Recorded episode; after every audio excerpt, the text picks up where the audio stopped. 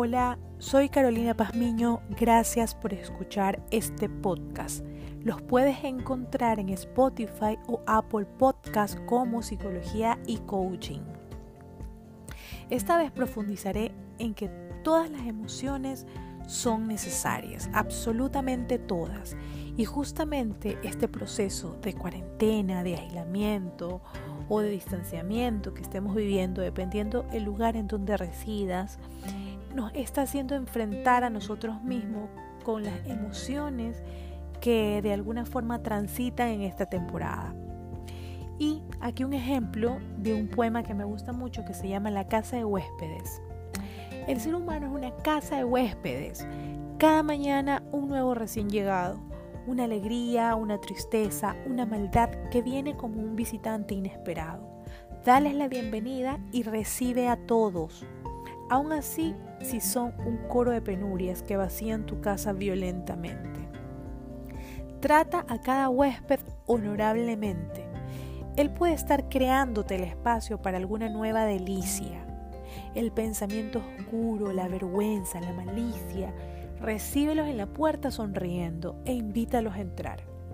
Agradece a quien quiera que venga, porque cada uno ha sido enviado como una guía más allá.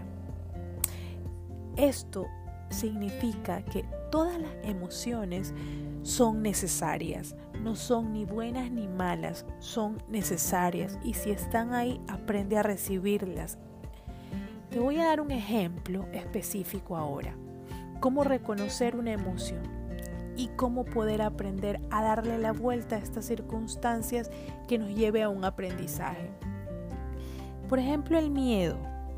Cuando tienes miedo, es porque estás probablemente pensando en una posibilidad de algo futuro. Por ejemplo, miedo a perder el empleo, miedo a que se reduzca mi nivel de ingresos, miedo a poder enfermarme o miedo a lo que sea.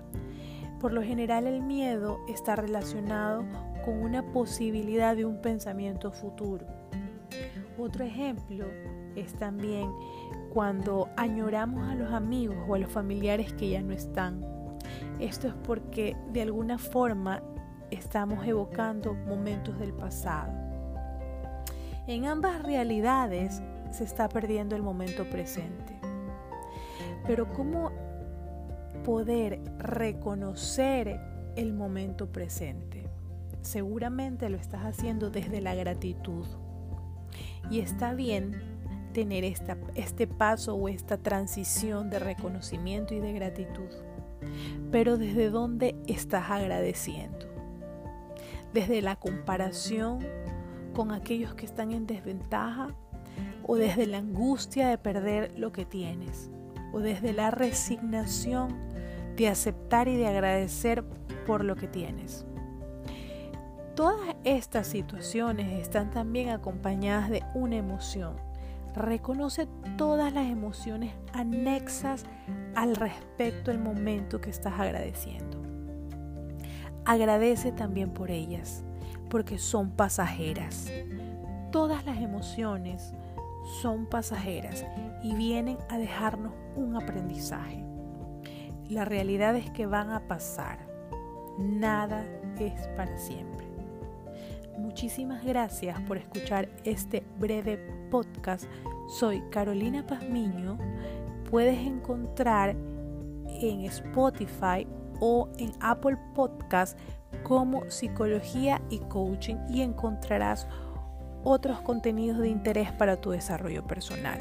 También me puedes seguir en Instagram como Carol Pazmino con K. Muchísimas gracias y que tengas una muy buena salud y felicidad en tu vida.